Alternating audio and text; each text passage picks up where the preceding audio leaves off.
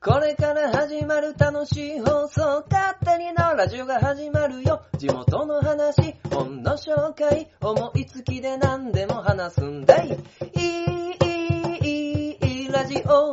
お便りちょうだい。いい、いい、いい、ラジオ。スタートああ、やってきたよ。地獄がな。えー、くしゃみが止まらない地獄だったりとか、くしゃみが止まらなくてマスクの中が大変になってる地獄だったりとか、ねえ、あのー、やつのせいでね、この、鼻毛がね、鼻毛切るのに躊躇する地獄だとかな。もう、花粉の時期だよ、本当にさ。ねえまあまあ、あの、花粉症にね、えー、苦労されてる方もね、多いとは思うんですけどね。まあ、どうやってね、この地獄をね、抜け出したらいいんでしょうかね。もうこのね、あのー、くしゃみが止まらない地獄のせいでね、まあ僕はね、まあ薬をやめられないですよ、薬が。薬ですよ、薬。まあということでね、まあこんなね、若干鼻声なんですけどもね、えー、勝手に縄ラジオ、勝手に縄ラジオ、もう、もう鼻すすりながら喋ってますけども、このね、えー、番組をですね、この地獄の中から送り出します。勝手に縄ラジオ第105回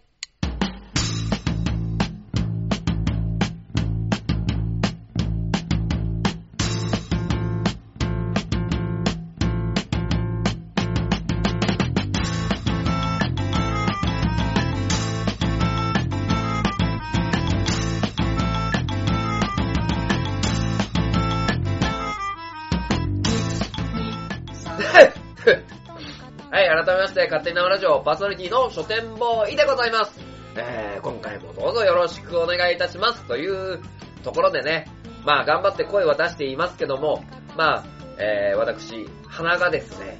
ズルズルでございまして、まあもしかすると大変ね、あの、お聞き苦しいラジオになるかもしれませんし、まあ皆さんがお聞き苦しいなと思ってる以上に僕はかなり喋りづらい。喋り、もうコンディションが悪いよ。コンディションが。まあね、な中でね、あの、放送をね、あの、お送りさせてもらっておりますので、まあね、慰めてください。あの、僕にね、あの、優しくしてください。ということでね、あの、勝手なラジオ、私パーソナリティの書店ボーイでございます。今回もよろしくお願いいたします。ということでね、えー、どうしましょうね。どうしましょうねって言っても、あれなんですけども、まあ、このね、えー、花粉症の中、えー、私に、私にですね、まあ、つるんでくださる、まあ、仕事でも、まあ、プライベートというか、まあ、あの、やらせてもらってることでも、まあ、そういう人がね、あの多くいるっていうのは、確かなことでね、えー、そういった中で、まあ皆さんの協力を得ていろいろなものを、あの、作らせていただいているということで、えー、前半はですね、あの、人と作るもの、まあ作るってのは想像するのを想像ね、作るね、えー、人と作るものっていうことで、まいろいろな、あの、方とですね、まああの、ちょっとね、作ったものがありますので、そのね、あの、前半は、えー、人と作ったもの、そしてその書店ボーイ的感想をですね、あの、述べさせていただきたいなと思うのと、えー、今回紹介させて、今回もね、あの、本をですね、紹介させていただくんですけども、今回、えー、紹介させていただく本はですね、えー、告白は12時半、辞表は金曜、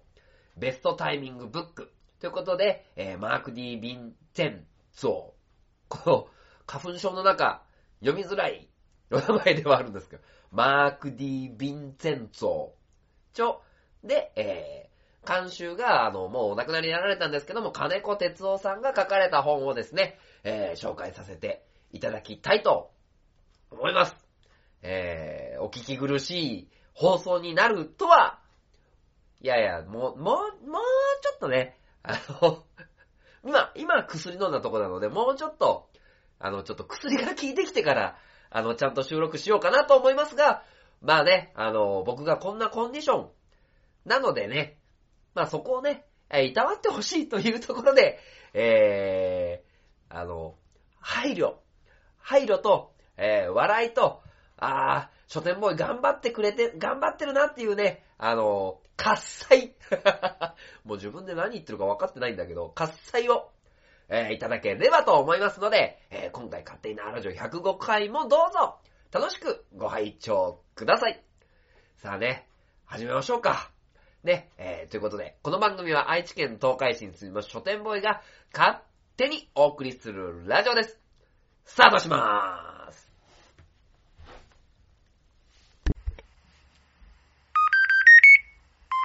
生ラジオ。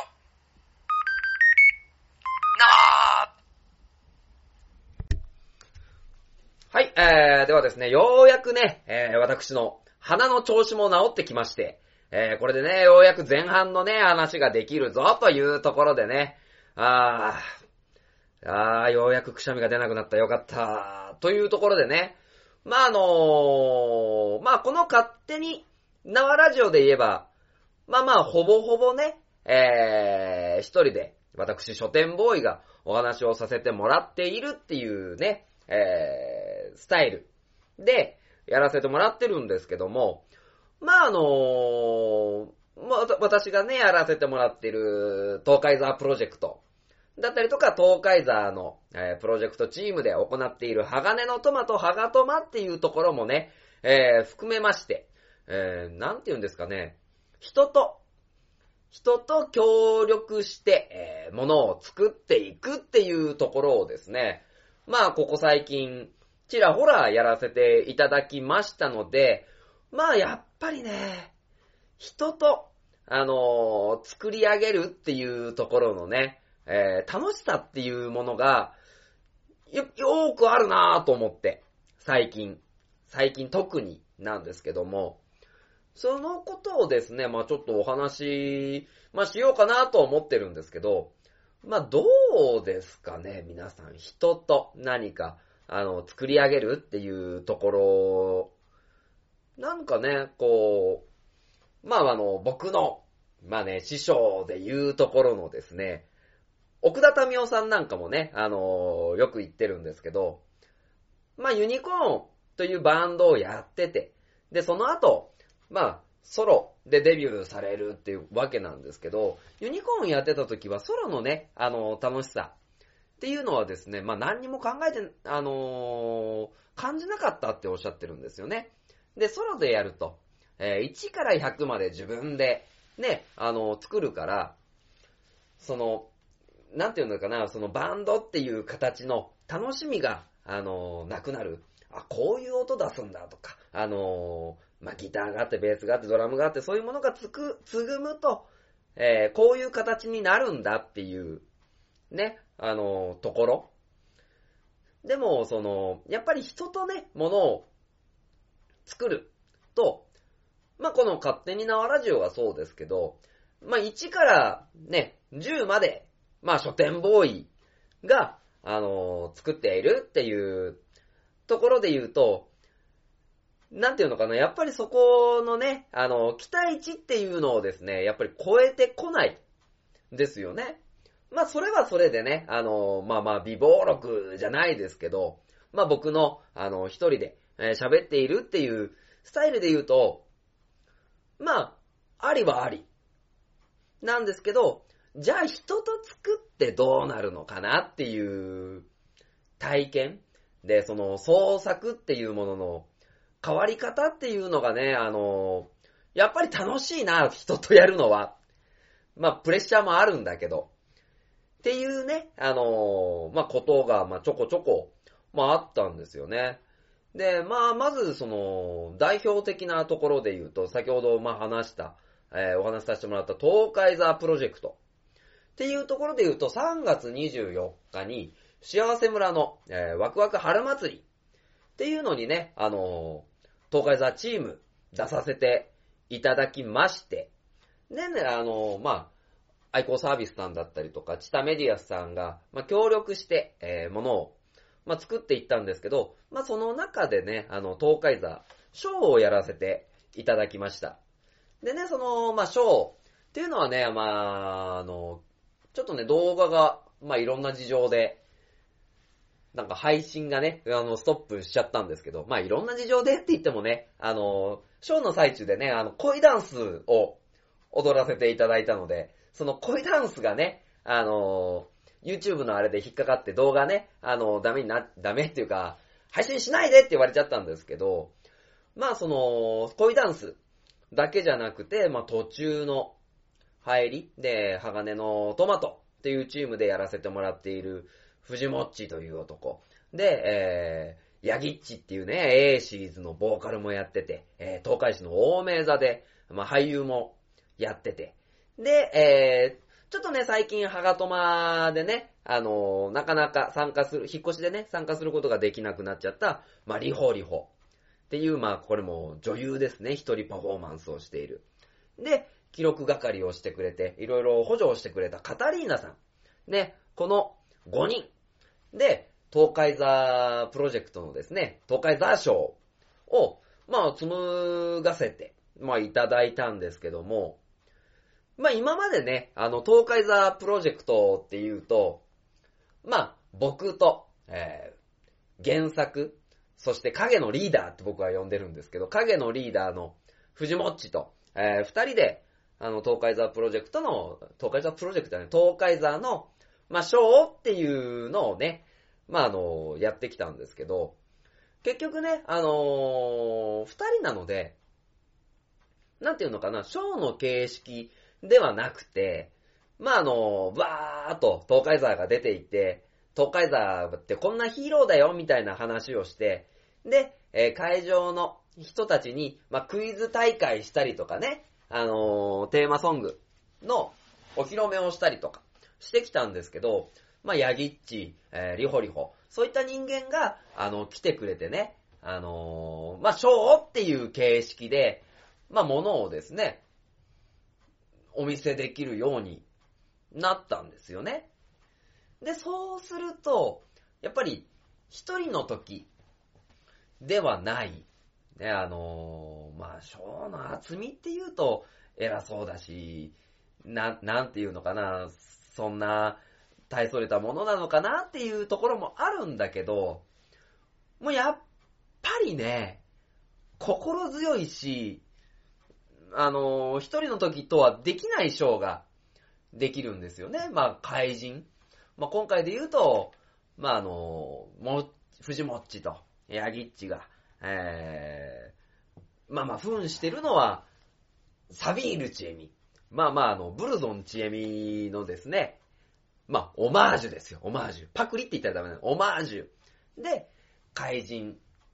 が出てきて、で、えー、そこに東海ザーが来て、えー、東海ザーとサビールチエミっていう怪人と、まあ、仲良くするっていう、ね、ところをやるんですけど、まあ、東海座に関しては、まあまあ、演技経験もなくてね、あのー、やっぱりね、セリフの、セリフはもう収録してやったんですけど、セリフのね、あのー、一つ一つの精度っていうのがですね、やっぱりね、あのー、ちゃんと劇で揉まれてきた人間っていう、まあ、人たちと比べるとね、まあ、このね、完成度、あのー、声の出し方だったり、セリフの言い回しだったり、そういうものが、やっぱり変わってくるんですよね。で、まあまあ、東海沢さん、ダンス経験ないですけど、その、まあね、あの、動画を公開できなかったんですけど、恋ダンスにね、あの、関してもね、あの、やっぱりですね、彼らはね、あの、経験してるだけあって、見せ方だったりとか、あのー、まあ、東海沢さんで言うと、まあ、必死こいて、あの、ダンスをするわけですよ。でもね、あの、その表現力っていう部分で言うと、やっぱり東、海座、東海座まあ僕のお友達の 東海座は、あのやっぱりね、動き、もう自分が必死こいて、えー、その型通りになんとか踊ってなんとか形になってるっていうレベルなんだけど、そこにプラスアルファで、こう踊ったら、あの人々を見せる、魅力の実の見せる。まあ、あの、表現力っていうものを持ってるんですよね。でね、あのまあ、東海座でも、こう、身振り手振りでね、あのやったりするんだけど、やっぱりね、あのー違うんですよ。この、なんかね、すごい感覚でね、ふわふわ喋っちゃってますけど、動きの一つ一つ、えーまあ、えー、あとは、声の乗り方。でね、例えば、お前らやめるんだみたいなのを僕が言っても、僕が言っても、まあ僕が言っても、こう、なんかね、読んでるじゃないですけど、この、情景が浮かんでこないんだけど、やっぱりね、あのその他の人間に関して言うと、なんかね、浮かぶんだよね。あの、そういう意味では、あの東海座賞に、まあ、厚みが出たっていうのも一つあるんで、まあそういう意味では本当に助かるんだけど、まあただね、あの、なんていうのかな、そこにね、厚みが出る分だけ、あのーなんていうのかな、東海座の大根っぷりったらないよね。もう浮き出ちゃって浮き出ちゃってね。まあそういったところがね、あのコミカルな東海沢さんなのかなとも思いながら、やっぱりね、こう、なんていうのかな、やってきた、あのー人の積み重ねっていうのはすごいなぁと。で、そういう、まあ人たちに引っ張られながら、まああのーよりね、あのー二人で、あの、書店ボーイとモッチでやってきた二人の東海沢賞っていうところとはね、あの、違う形のものが、あの、お見せできてるんじゃないかなと思います。またみんな達者だからね。で、えーこれはもう絶対ね、あの、人とやらないとできなかったんですよ。で、まあこういうね、じゃあ書店ボーイ何ができるんだっていうところで、まああのまあ、ハガトマで言うところの、まあ、書店ボーイメイン MC なわけなんですけども、それはまあ、ね、あの、この勝手なラジオも6年、まあ、やらせてもらっているわけなんで、多少はね、あの、自信じゃないですけど、自信がね、あの、あるところがトーク、トークだったりするんですけども、まああの、まあコラボで言うと、えー、まあこのラジオにもですね、あの、ちょこちょこ名前が出る、なんであの時放送局、なんであの時カフェの徳松さんと、えーなんであの時工場委員会っていうものに、あの、書店ボーイ出させていただいたりとか、で、えー、鋼のトマト。でも、まあ、すぐ聞いた人はね、まだ出てないかもしれないです。あの、聞けてないかもしれないですけど、あの、主に日本の歴史のことを話す、ポッドキャスト。ということで、えーケリーさん。まあ、おもれきって言われてますね。おもれきのケリーさんも、鋼のトマトに出てくださって、まあまあ、お二人ともね、超人気ポッドキャスターというところで、めちゃ喋れるんですよね。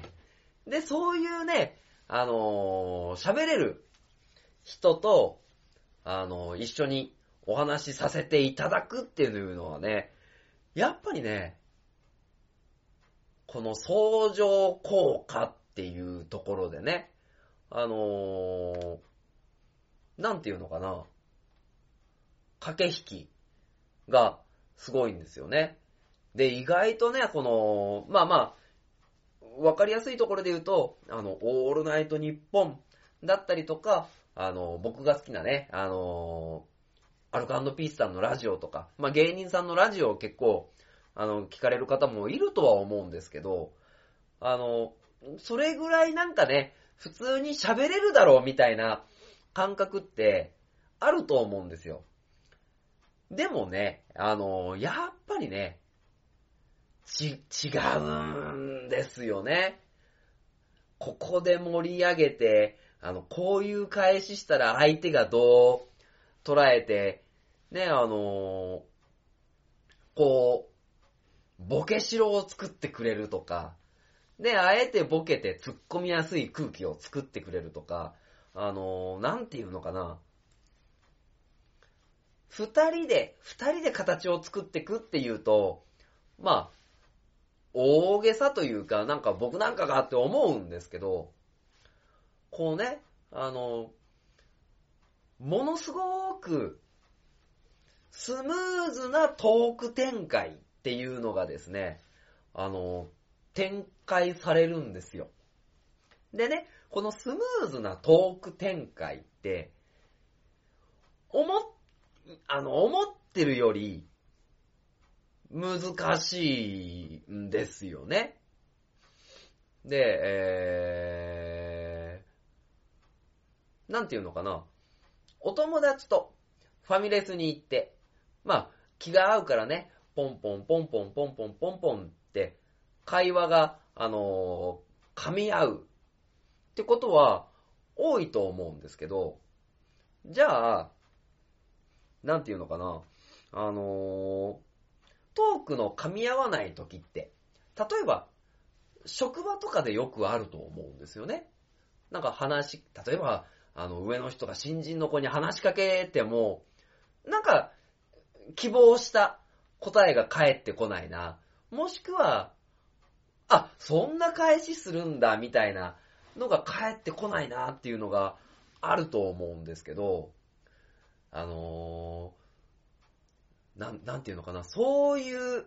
例えば規定路線で、あの、ここでこう言って、こう言うから、ここが最後に閉まるとか、あの、大筋立てて最後で落とすとか、あの、プラス、やっぱりこういうね、放送ってね、予定調和プラス予定調和じゃないところ、まあなんか矛盾する二つなんだけど、があるんですよね。で、相手の反応が予想と違った場合でも、こう修正作業をして、なんか、ガチャガチャしないっていうのが、やっぱりそのね、まあもうなんであの時放送局のまあ、徳松さんなんてもうね、ラ、ポッドキャスト好きで、もう、喫茶店作っちゃうぐらいの人だし、で、おもれきのケリーさんだってもうね、だいたい6万回ぐらい再生される？一回、あの、配信すると。ぐらいの人なんで、やっぱりね、トークのスキルはお二方ともピカイチなんですよね。まあそういうところで、もう本当にね、あのー、胸を借りて、で、えー、遊ばせて、本当にいただいたんですけども、まああのー、なんていうのかな。まあ勝手に縄ラジオっていうところで言うと、まあ全部僕が主旋律を作るわけで、なんですよ。で、ハガトマで言うと、ハガトマに関しては、まあ正直別に僕がね、あの、回しじゃなくてもいいと思ってるんですけど、まあこう、こうして、ああして、こうしてっていうところを、あの、調整しながら、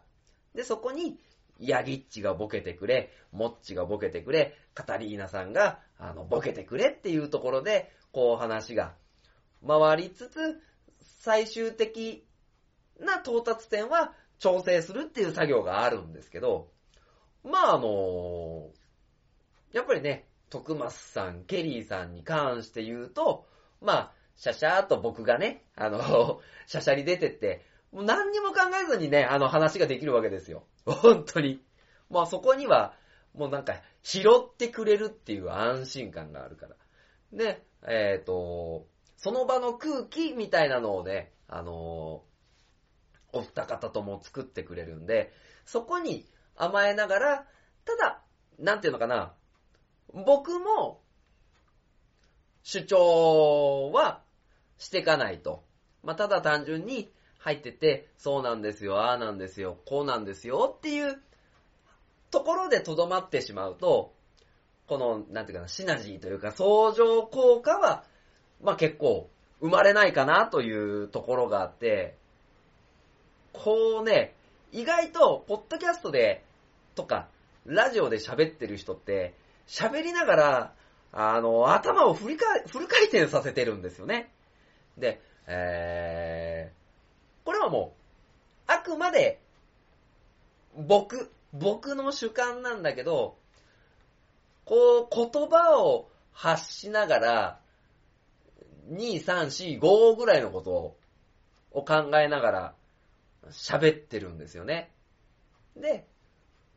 なんていうのかな、こう返したらこう行こう。あ、こんな返しが来た。こんな返しが来たから、こうやって乗ったら、より伝わりやすいかな。で、えー、今こういう流れがあるから、最終的に、ここで落とそうとか、えー、落とそうって言うとあれだけど、ここで締めようとか、えー、この話もっと膨らませたいなとか、こっちの方向に話が進んでたらいいなとか、で、そうするためにはどういう言葉を紡いだらいいのか、どういうことを喋ったらいいのか。でも、脱線しすぎてもダメとか、めちゃ頭をですね、フル回転して話してるんですけど、それの、お互いが、ね、あの、お互いに考えてどういう方向に、えー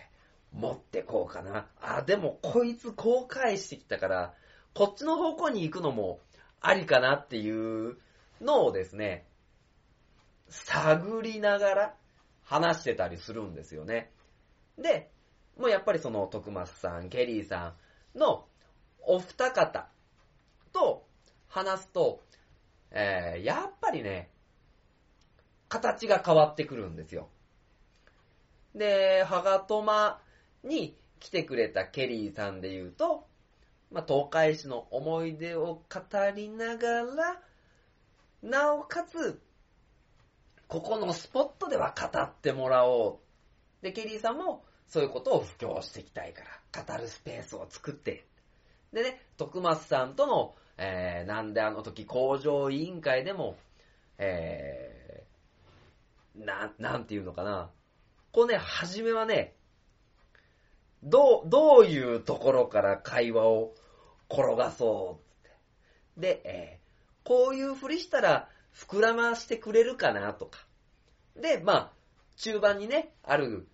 キーワードができてきたんで、まあ最終的に、あ、僕はそこで終わろうみたいなことを考えてて、多分徳松さんは徳松さんで、こうこうね、あの、こういう話題で持ってって、ケツはこうしようみたいなところをね、あの、考えてたと思うんですよね。ってなると、やっぱり、喋る人によって、あのー、違いが出てくるんですよね。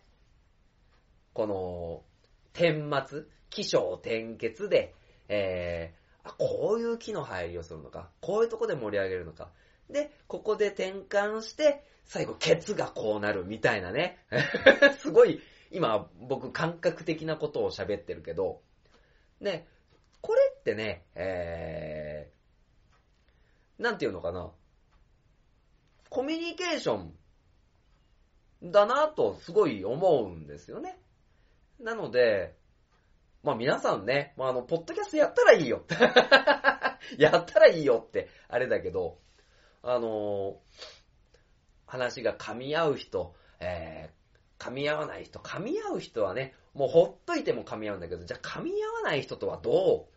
話すのかとか、あの、待ったらいいのか、それか、筋を作っちゃった方がいいのか。これは、あのー、やっぱり、話す、スキルっていうこと、プラス、ヒアリングのスキル。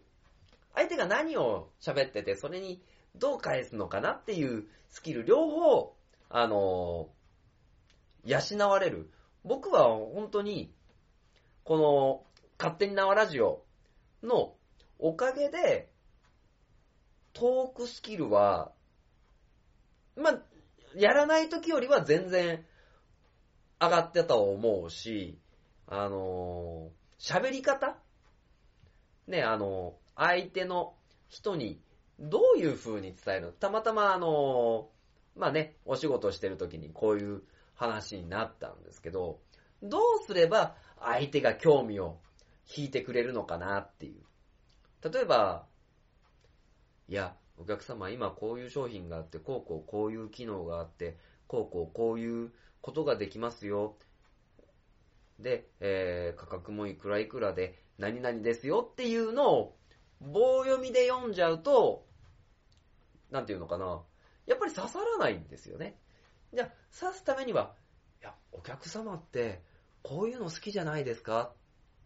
あ、ですよね。なんか好きそうな顔してましたもん、みたいな感じ、してましたもん。いや、それをやるんだったら、いや、これがあると、こういうとこ、こういうとこ、こういうとこに使えるんですけど、こういうのあったら便利だと思いません？っ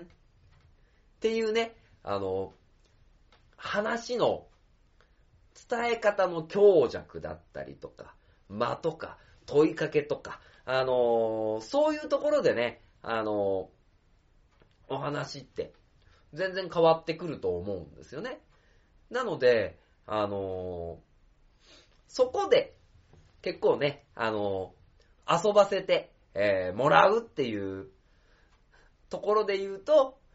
なんか結構ね、あのこっちもいろいろね、あの、お腹の中に何か準備していかないといけないのかなっていう緊張感とかね、あのあるので、あの人と、物を作ってくっていう上で言うと、まあ、例えばトークで言う、ショートはちょっと違ってくるな。トークで言うと、あ、こういうことを話そう。で、こういう返しがいいな。で、貼るときは貼る。でも、抑えるときは抑える。とか、こう、いろいろな、あの、自分の中のファクターを用意して、それをぶつけた上でどう転がっていくかっていう、ね、あの、ところが非常に、まあ、重要だなと。で、その上で、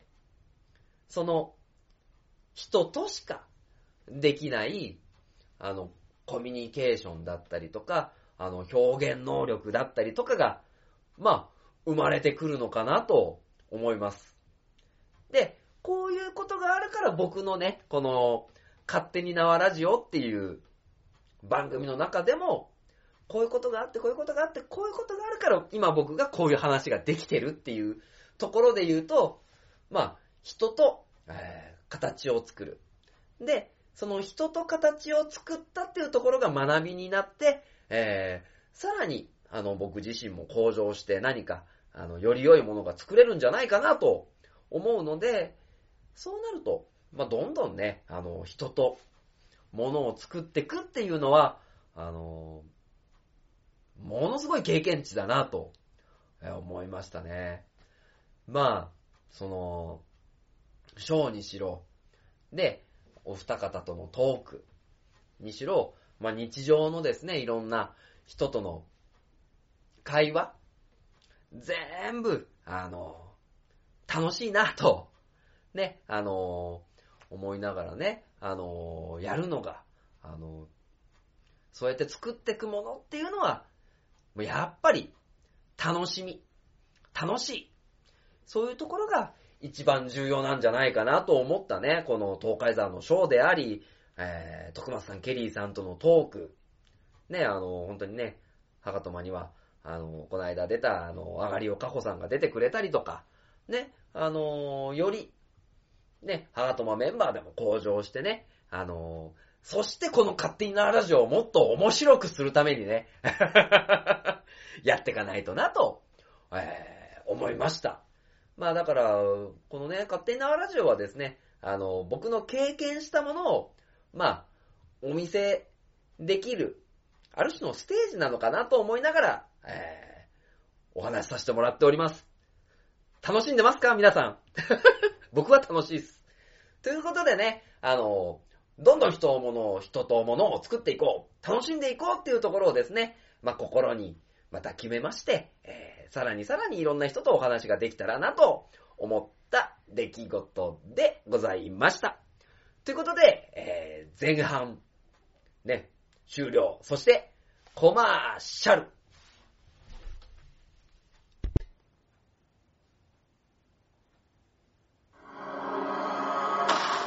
の町、愛知県東海市が今、危険にさらされている。この町は俺が守るフラッドイン私は地中深くにある鉄の国アイロニアスから愛知県東海市にやってきた俺が東海座？この町に新たなヒーローが誕生した。私に力を貸してほしい共に戦おう戦おう鉄の絆で結ばれた戦士の戦いが今始まる。鉄鋼戦士東海座。地域限定で人知れず活躍中。初手前の花本が上手になりたいのコーナー。はい。ということでね、あの、今回もですね、書店ボーイが花本が上手になりたいな、と。いうところでですね、あの、花本が上手になるんじゃないかという曲をですね、えー、まあ、勝手のな、勝手の縄ラジオ、勝手に縄ラジオの場ではございますが、えー、演奏させていただくというところでですね、まあ、いつも、えー、古い、あの、アニソン、そして、あの、花本だけで表現できる特徴的な曲っていうのをやらせてもらったり、あとはフリー音源について行わせていただいてるんで、花本をね、叩かせていただいてるんですけども、まあ、今回はですね、えーフリー音源というところで、通常回ということでね、まあ、通常仕様でね、あの、行かせていただきたいので、まあ、書店ボーイがどれだけ花本が上手になれるかというところでですね、聞いていただければと思います。では、ミュージック、スタート。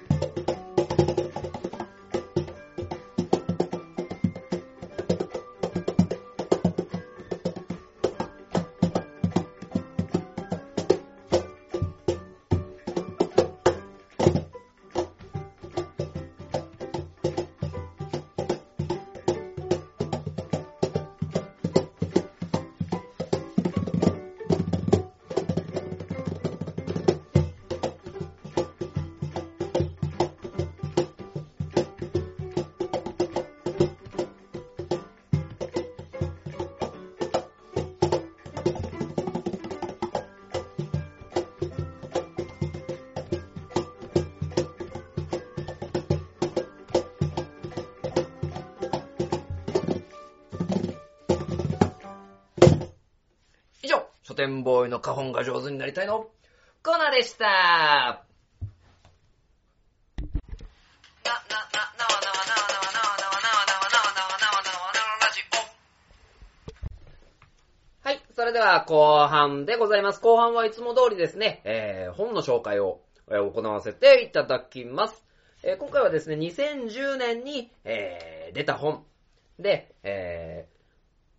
告白は12時半、辞表は、辞表は金曜日、えーベストタイミングブックっていうですね、あのー要所の翻訳した本で、えー書かれた方が、マーク・ディーベン、マーク・ディ、ビ、ビ、ビ、喋れない。マーク・ディ・ヴィンチェンツォ、チョ、えー、飯島奈美さんが訳されて、えー、金子哲夫さんが監修された本です。まあ、金子哲夫さんはね、あのー亡くなっちゃいました、な、ましたけど、えー、流通の、あの、アドバイザーで、で、流通ジャーナリストですね。あの、よくね、あの、ほんまでっか TV に、あの、出てた方ですね。で、まあ、この本はですね、まあ、一、なんていうのかな。まあ、ショッピング、やるべきこと、仕事全般お大事に、まあ、病院関係ですね。読み書き、計算、重要事項、良い旅をという、えー観点から、どのタイミングが一番ベストなのか、ベストタイミングなのか、っていうのをですね、まあ、ずらーっと、まあ書かれた本なんですよね。で、えー、要、要所のタイトルは、えーベストタイミングブックっていうことで、えーまあ日本語でね、あの告白は12時半にするのがいい、辞表は金曜日に出すのがいいっていう、えーことが書かれていて、まあその中のですね、えー内容の、まあ一つ、二つをタイトルにしたものなんですけど、まあそれこそね、あの本当にですね、あの、買い物するにはいつがいい、えーフリーマーケットでおすすめの時期は家を買うならいつがいい、告白するのは、えー転職するのはいつがいいっていうのがね、あのー、ブワーっと書かれてるんですよ。ね。で、えーまあ当然ね、これ要所なので、要所の役所？なので、日本とアメリカの違いはあるんですけど、まあそこにね、あの監修の、あの金子さんが、あの入ってるっていうことで、まあ日本の事例にも当てはめて、えー書かれてます。でね、本当にね、ピンからキリまでいろいろ書いてあるんですよ。まあ、例えばね、あのーショッピングで言うと、何かな？例えば、近所の、何かな？近所、いろいろあるの。家電製品を買うなら、えーいつがいい？で、これに関しては、えー4月、もしくは祝日。で、日本の家電メーカーの多くが3月末に決算を迎えます。決算期が終わると各メーカーは新製品を発表し、古い方の在庫減らしにかかるのです。また祝日に近くなると電化製品専門店のリサイクルショップはセールを行うようになります。とかね、あのーカメラを買うなら、えー2月、カメラのメーカーは冬特に1月から2月にかけて新商品を、えー発表します。で、えー最、最新型の機能を充実したカメラでなくても良いというのであれば、2月は販売店に行く絶好のチャンスです。えー枕を買い替えるタイミングは、え2年ごとがいいでしょう。あなたがダニアレルギーなら特に強くお勧めします。とかね、あのー本当に楽器を演奏するならいつ、えー夕方、反射神経が最も高くなる時間帯だからですとか、本当にね、あのー多岐にわたり、で、買い物だけじゃなくて、例えば、いつだろうな、あの、お腹周りのダイエットは何歳くらいから始めればいい ?40 代になってから始めましょう。お腹に脂肪がついてる人は糖尿病や心臓病を併発しやすいのは誰もが知っている事実ですが、最近では40歳前後で、えー、太鼓腹の人は認知症にかかりやすいことが分かってきました。ね、あの、短期記憶を使う勉強は、えー午前9時から11時の間。ね、えー本当にね、様々な、あのーベストタイミングが書かれてるんですよね。で、まあ、これが全部が全部ね、あのーその人にとってベストタイミングかっていうのはわかんないですけど、まあ、時期的にはこういう時期がいいよ。こういう時間帯がいいよ。例えば、まあ、タイトルにもなっている、まあ、告白は12時半に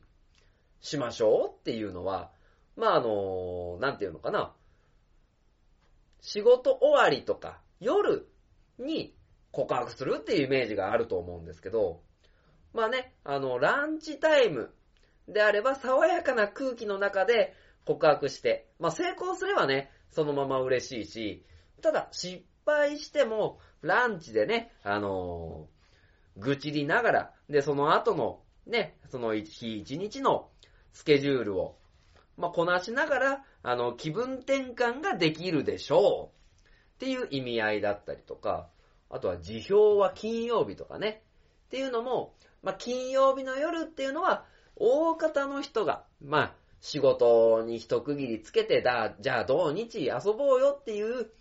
なんとかかんとか、あー、仕事から解放されるっていうタイミングの中で、あの、伝えることによって、まあ、どちらも、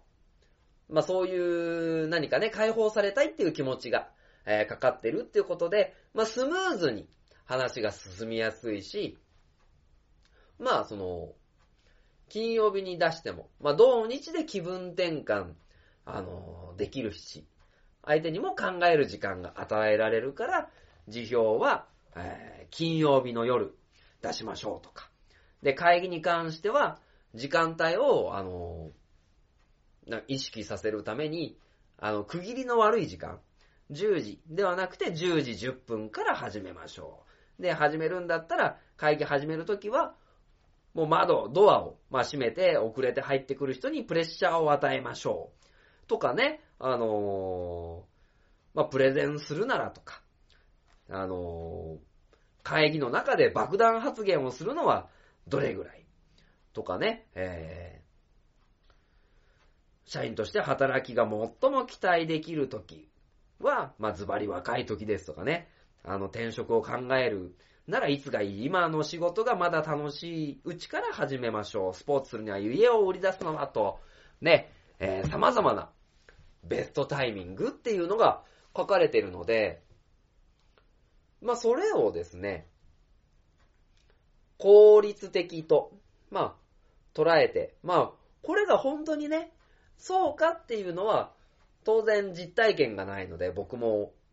ね、いや、絶対この時間ですとは言えないけども、ああ、でも、読みながらね、あの、思い当たる節っていうのがやっぱり出てくると思うので、そういう時、そういうタイミングっていうのは、まあ、考慮してお話できるんじゃないかな、自分の生活に活かせるんじゃないかなと、えー、思いますね。ベストタイミング。まあまあ、あの勝手なラジオで言うとね、あの、カホンが上手くなりたいのタイミングはあそこでいいのかっていうのは、まあ、あったりしますけど、やっぱりね、や物事には、タイミングっていうのは、一番大事ですよね。一番いいタイミングの時に、ね、その一番いいタイミングの物事、提示を、まあ、行動するっていうのが、意外とね、人生、意外とっていうかその、なんていうのかな、あの人生を豊かにするんじゃないかなと思うので、全部、これ、通りにっていうことでもないとは思うんですけど、ただ自分がやりたいこと。で、この時間が効率的じゃないかっていうところ。で、バーっと読んで、あー、この時間、これやるにはこの時間が一番いいのかっていうのを見るのには一番いい本じゃないのかなと思いますので、まあ、借りたい方はですね、あの、書店ボーイまで。ちなみに、えー勝手に縄ラジオにお便りいただくタイミングはいつでもベストタイミングです。はい。ということで、え今回はですね、告白は12時半、辞表は金曜日ベストタイミングブック、マーク D・ ビンツェッツォさん、えー、飯島奈美さんが訳されて、えー金子哲夫さんが監修された本を紹介させていただきました。まあ、街で見かけたらですね、ぜひとも読んでみてはいかがでしょうかということで、勝手に縄ラジオはエンディングに向かいまーす。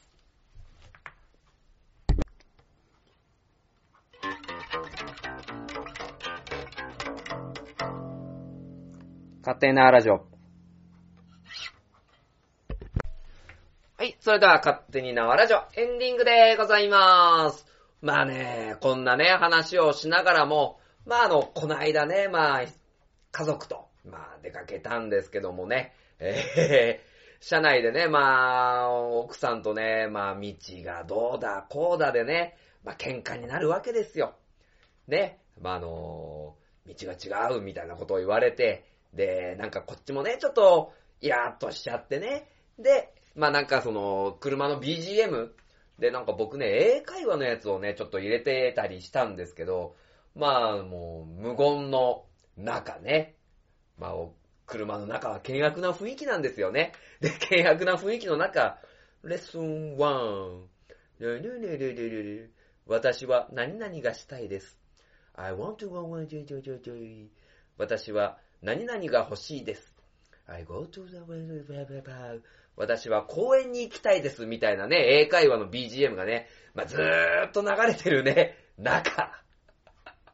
まあまあ息子のね、鶴の一声でね、あの、ドラえもんが聞きたいという言葉で、ね、車内の BGM も変わり、えー、まあ、なんとかね、まあちょっと和んだんですけども、まあこんなね、コミュニケーションが大事だよと言いながらなかなか近い人のね、えー、あの、気持ちっていうか、なんていうかね、あの、見極めるっていうのもまあ難しいなと思ってる次第でございます。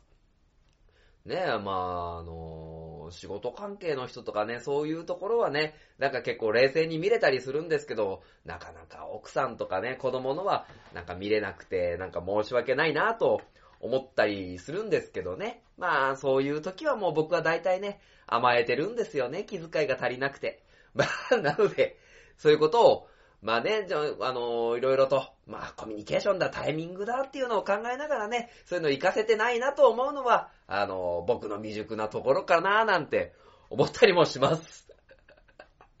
なのでね、気をつけないとなと思っておりますので、まあこういうね、ところから、まあちゃんと勉強していかないといけないななんて思ったりしながら、まあ知多半島東海市の、えーイベント情報をお伝えして参りましょう。はい、それではですね、まず、大府市、大府市、えー大倉公園つつじ祭りが、えー4月28日、29日行われます。えー大倉公園と桃倉公園の両方でやるんですね。えー4月28日は9時半から15時30分、29日は10、29日は10時から15時30分に行われますので、ぜひ皆様ご参加ください。そして、常滑市、常滑市ですけども、えーこちらですね、えー、常滑春祭りが3月18日から5月4日まで行われております。ね、あのーまあまあ、あのー4月で言うと、えー小倉地区で4月21日、22日、大野地区5月3日、5月4日、えー、獅子舞ですとか、えー、お囃子など、子供みこしなどで行われますので、ぜひぜひ皆様お楽しみください。そして続きまして、あぐい町、あぐい町春の出し祭り、4月7日から4月29日まで行われております。そして、産業祭りはいいな。続きまして、半田市、半田市、半田の春の春祭り、え、3月17日から5月4日まで行われております。そして、半田赤レンガ春祭りも、4月14日から4月15日行われておりますので、ぜひともご参加ください。えー続きまして、竹豊町味の倉竹豊イベント4月28日から、えー期間は8月11日まで、えー様々な子供フェスタですとかそういったものが行われてますので、ぜひともご参加ください。そして、4月16日、えー南知多町4月16日、弘法大師城増陸、弘法大師上、増、上陸増、おみ、ぬぐい、えー4月16日行われております。そして、東海市、東海市4月28日、こちらですね、えー幸せ村で、えー子供の日の、えーお祭りが行われます。こちらのイベント、なんと、東海ザーがまたやってきます。あー、胃が痛い。胃が痛いけど、頑張りますので、まあね、また何かそういうことでね、えー人と関わり合って良いものを作っていけたらと思います。そして5月13日、こちらはテニテオ、フリーペパーテニテオのイベントで、母の輪に東海がまた出ますので、よろしくお願いいたします。まあ、もしかするとね、5月13日は追加情報がもしかしたらできるかもしれませんので、まあ、東海沢のですね、情報も、要チェックでお願いいたします。ということでですね、まあ、今回のね、勝手に縄ラジオ105回、まあ、いろいろとね、あの反省の 多い回ではございましたが、まあ皆様お楽しみいただけましたでしょうか？またこういった風にね、えー、いろいろと、えイベント情報でしたりとか、まあもしかすると役に立つような情報をですね、お話しできたらと思いますので、皆様今後もよろしくお願いいたします。ということで、この番組は愛知県東海市に住む書店ボーイが勝手にお送りしたラジオでした。また聞いてください。よろしく Come on, come.